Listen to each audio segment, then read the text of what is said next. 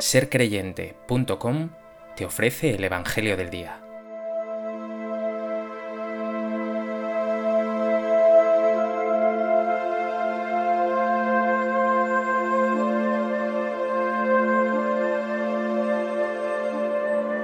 Del Evangelio de Juan.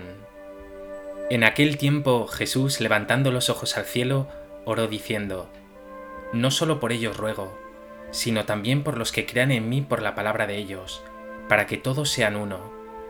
Como tú, Padre, en mí y yo en ti, que ellos también sean uno en nosotros, para que el mundo crea que tú me has enviado. Yo les he dado la gloria que tú me diste, para que sean uno como nosotros somos uno, yo en ellos y tú en mí, para que sean completamente uno, de modo que el mundo sepa que tú me has enviado, y que los has amado a ellos como me has amado a mí. Padre, este es mi deseo, que los que me has dado estén conmigo donde yo estoy, y contemplen mi gloria, la que me diste porque me amabas antes de la fundación del mundo. Padre justo, si el mundo no te ha conocido, yo te he conocido, y estos han conocido que tú me enviaste. Les he dado a conocer y les daré a conocer tu nombre, para que el amor que me tenías esté en ellos, y yo en ellos.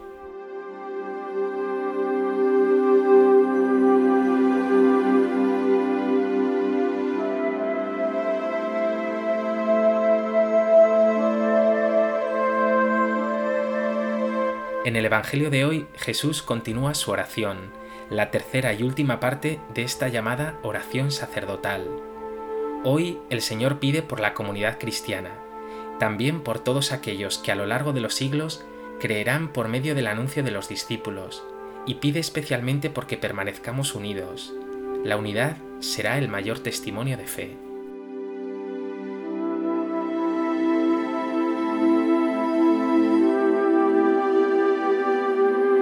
A propósito de este texto del Evangelio de Juan, me gustaría compartir contigo tres reflexiones. En primer lugar, hoy Jesús te incluye a ti en su oración. No solo por ellos ruego, sino también por los que creerán en mí por la palabra de ellos.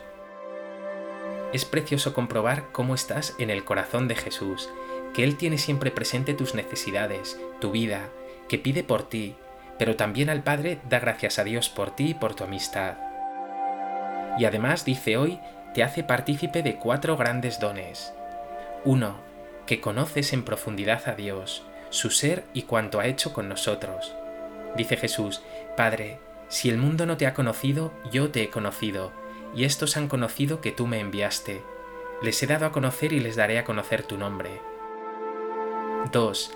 Que eres amado increíblemente por Dios, y además del mismo modo como el Padre ama al Hijo, es decir, con locura, dice Jesús, que el mundo sepa que tú los has amado a ellos como me has amado a mí. 3. Que estarás allí donde esté Jesús junto a Él para siempre. Lo dice el Señor, que los que me has dado estén conmigo donde yo estoy. Y 4. Que disfrutarás de la gloria, de la felicidad, de la alegría y de la luz de Dios. Lo dice expresamente Jesús. Les he dado la gloria que tú me diste. ¿Qué más pueden darte el Padre y el Hijo? ¿Qué más puede hacer por ti el Espíritu Santo? Da gracias a Dios de corazón.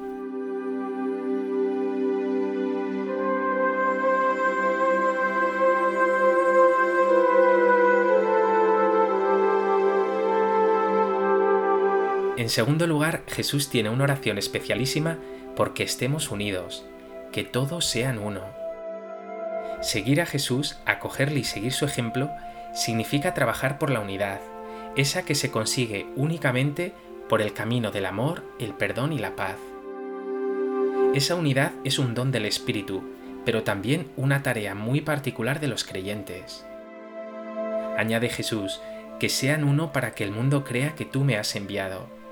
Es decir, esa unidad de los cristianos y en realidad de la humanidad entera es el mayor testimonio de fe. Es el mayor signo de que una fuerza más allá del humano está actuando.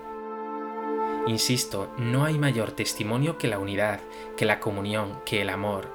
Y por el contrario, no hay mayor antitestimonio que acrecentar distancias, reservas, rencillas, rencores y odios. Dios es precisamente todo lo contrario a esto, lo dice Jesús, que sean uno como tú Padre en mí y yo en ti, que ellos también sean uno en nosotros. Es decir, el misterio de Dios, el de la Santísima Trinidad, son tres personas tan unidas que se aman tanto que llegan a ser una sola cosa en el amor. Pues bien, nuestra vocación es imitar ese amor, imitar esa unión hasta el extremo. Pregúntate, ¿eres de los que construye comunión a tu alrededor? ¿O de los que crispa el ambiente y genera más tensiones, divisiones y separación entre las personas, en tu trabajo, entre tus amigos o incluso en tu comunidad cristiana?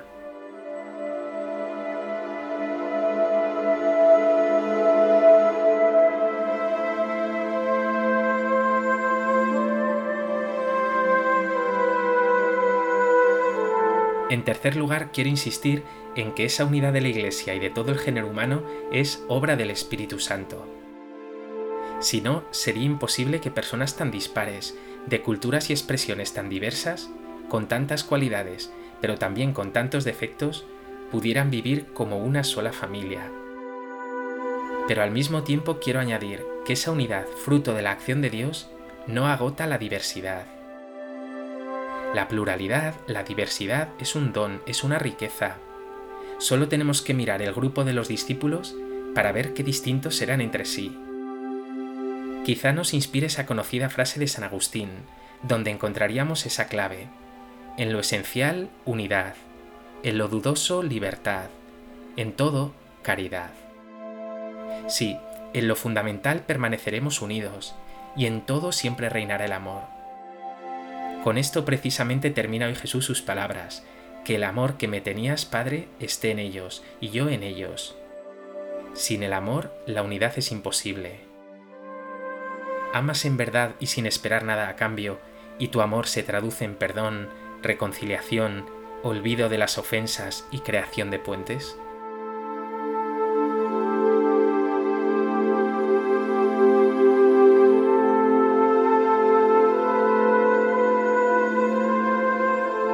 Pues que este Evangelio te lleve a emocionarte por todos los dones de los que el Señor te ha hecho partícipe, conocerle, sentir su alegría, vivir junto a Él, y eso en tu vida se traduzca en un compromiso activo por la unidad. Señor Jesús, no deja de ser escandaloso que los cristianos, que deberíamos ser expertos en unidad, vivamos en iglesias separadas. Hoy te pido tu Santo Espíritu, para que un día esa unidad sea plena y que mientras llegue ese momento vivamos acogiéndonos y aceptándonos en la oración y en el amor.